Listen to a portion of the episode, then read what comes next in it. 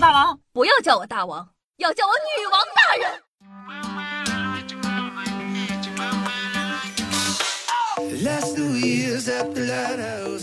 嗨，各位首先听众朋友们，大家好，欢迎收听今天的女王又要，我依旧是长征在深山求你千年包治百病的板蓝根，接下夏春瑶啊。那你们现实生活中有没有一些冤种朋友？众所周知，夏夏没啥多的冤种朋友最多，比如狗姐。怕是有些小妖精不咋冲浪，给大家科普一下。那冤种朋友呢，就是指啊那些看上去不太聪明、经常干傻事儿的朋友。去历史的长河游了一圈回来才知道，原来不仅我们现代人有冤种朋友，古代人呢也有不少冤种友谊。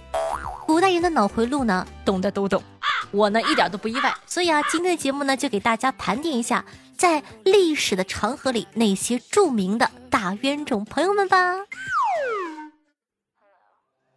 那首先第一段啊，是苏辙和他的冤种哥哥苏轼。之所以说苏辙有一个冤种哥哥，是因为啊，苏轼是一个吃货耿之人，路见不平他就要莽上去。弟弟，我看不惯王安石那个头发长见识短的家伙，所以我写诗骂了他。真的吗，哥哥？不愧是你，我支持你哦。但是哥哥被举报了，他们非说我骂皇上，我马上要被杀头了呀。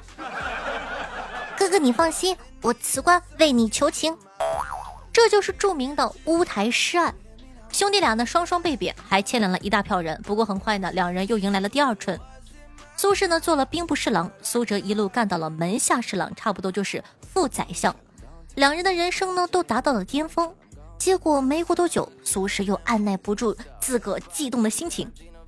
弟弟，我觉得皇上身边有坏人呢，我绝对不和他们同流合污。真的吗，哥哥？不愧是你，我支持你。但他们排挤我，我受不了了，我要申请外调。哥哥，你放心，U 炸破，I 炸破，我也申请外调。当然呢，皇帝最后没有批准苏辙的申请，只是把苏轼给贬了。而苏轼这次被贬之后啊，明显还有下降空间，捷报频传，一路南下被贬。弟弟，我被贬到扬州去了。弟弟，我被贬到定州去了。弟弟，我被贬到惠州去了。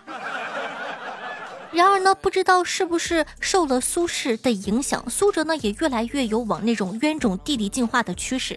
他呢也去怼了皇上，于是呢一路被贬。苏辙呢被贬到了广东，苏轼被贬到了海南。直到苏轼病逝，这俩冤种兄弟也再也没有见过面。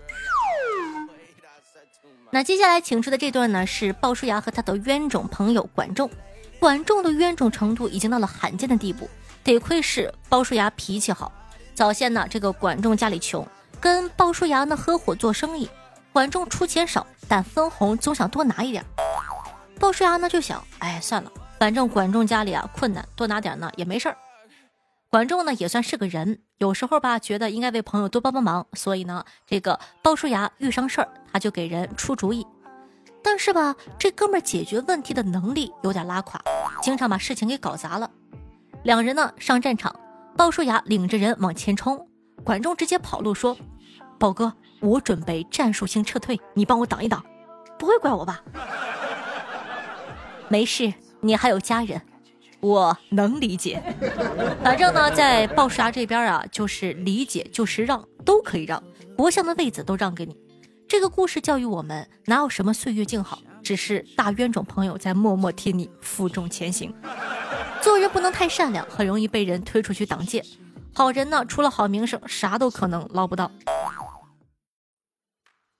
不知道你们有没有学过一篇古文，叫做《庄子与惠子游于濠梁之上》，就是两人聊鱼的那一段。从里面你们看出什么了呢？你们不觉得庄子就是那种嘴很硬的冤种朋友吗？哎，你看这鱼看着好快乐啊！啊，你又不是鱼，你怎么知道他们好快乐呀？听到了吗，朋友们？庄子堪称抬杠的高手，属于是见缝插针了。比如呢，魏王呢给惠子送了一个大葫芦，惠子觉得没啥用。庄子说：“是你太菜了。”惠子说：“我有棵大树，我觉得很丑。”庄子在一旁说：“是你没有眼光。”再比如说，庄子老婆死了，惠子呢去吊唁，结果呢，庄子不仅没啥事儿，还乐呵的。惠子一脸疑惑问道。你老婆去世了，你还这么高兴？你脑子没坏吧？庄子反怼道：“你懂个屁呀！我老婆从天地间来，回天地间去，我不仅不哭，我还蹦迪呢。朋友们，道理我们都懂，但是高兴也不要表现的那么明显，你们说是吧？庄子呢，虽然老爱怼惠子，但是惠子死后呢，他又特别特别的伤心难过，很挂念这位老朋友。这一次呢，他没有嘴硬，只是痛呼一句：“子夫子之死也，吾无以为治矣，吾无语言之矣。”翻译一下呢，就是自从惠子死后，我再也没有对手了，也没有能够说得上话的好朋友了。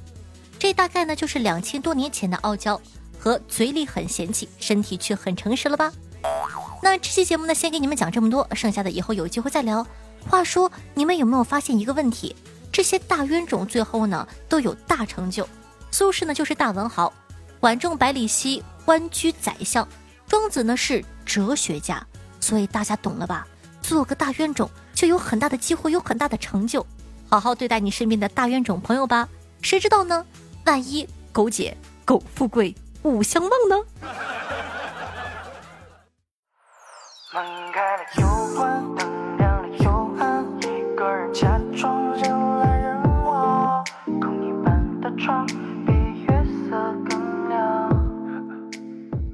欢迎回来，您正在收听到的是《女王又要》，我是凯的夏夏夏春阳啊。喜欢我们节目宝宝一定要记得点击下播放页面的订阅按钮，订阅本专辑，这样的话就不怕以后找不到我喽。在收听节目的同时，点赞、评论、打 call、转发，做一个爱夏夏的好少年。今天的一条龙服务记得做一下哦。我的新浪微博主播夏春瑶，公众微信号夏春瑶，抖音号幺七六零八八五八。每天晚上的九点钟到凌晨的一点，还有我的现场直播互动，期待你的光临。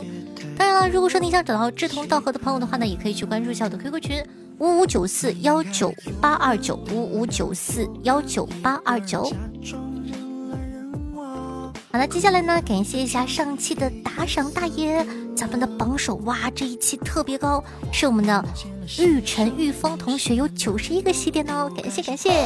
然后接下来呢是我们的关键词炫下二十四个喜点，然后呢第三名呢是我们的雨后初晴晚晴空十九个喜点，同时感谢一下东游的十八个，枪膛刺人的十八个，几个大人家的十八个，玉小爷的十八个，夏侯惇炫下的十八个。浮生若梦的六个，缄默的六个，落叶的六个，左手一馒头，右手一馒头，两个手里全都是馒头啊！六个，谢谢可爱的浅唱伤的曲，两个，冬阴恨晚，难过香菇，感谢各位爷，感谢各位衣食父母。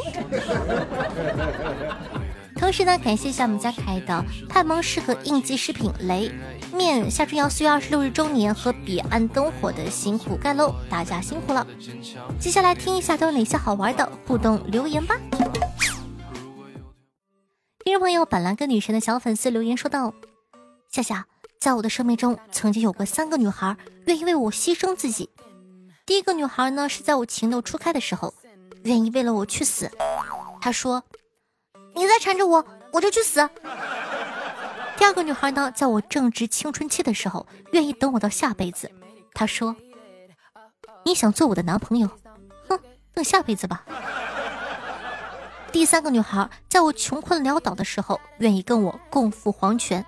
她说：“我跟你讲，你再不还我钱的话，我就跟你同归于尽了。”听众朋友，派蒙是个应急视频，说道：“夏夏。”我是越来越不敢分享你到我的朋友圈里了呢。怎么了？标题太劲爆了吗？听众朋友哥莫流说到，呃，论 WiFi 的重要性，综合外媒报道，西诺马米人和委内瑞拉军方曾达成协议，要一起使用 WiFi，军方呢却擅自变更了路由器的密码，引发亚诺马米人的不满。他们于三月二十日前往委内瑞拉南部帕里马的军事基地抗议后，双方爆发冲突，导致四名呃亚诺马米人死亡。朋友们看到了吗？不要乱改 WiFi 密码，很危险的呀！听众朋友逻辑直见人说道：“夏夏好，新粉报道，你好，我有收到。”听众朋友看破红尘说道：“刚我听到夏夏说，男人说的我就试一试，我就蹭蹭，他十岁的时候就已经不信了。那么，我们的夏夏在他还未满十岁的时候，都承受了什么？在他当时那个本不应该承受的年纪里，承受的痛苦。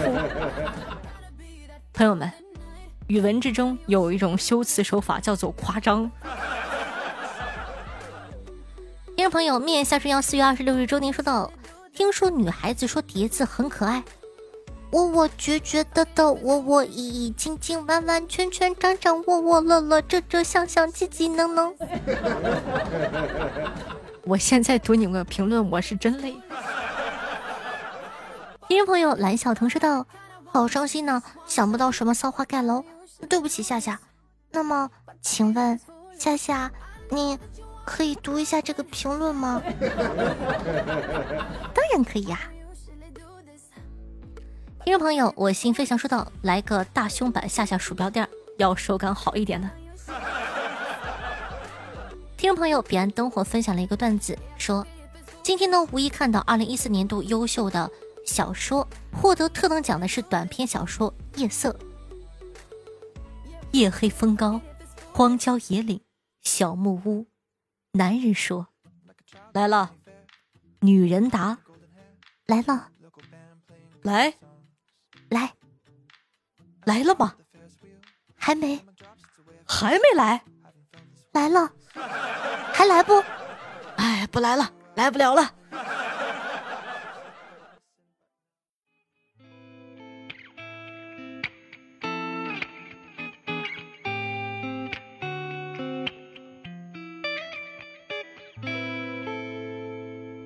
车窗外的天空，就像你的笑容，脸颊开始泛红。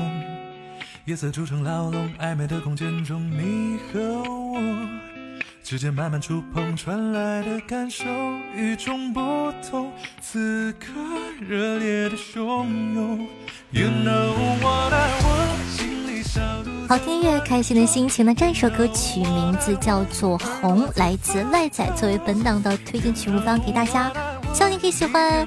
同样。记得在收听节目的同时点赞、评论、打赏、转发，做一个爱夏夏的好少年哦！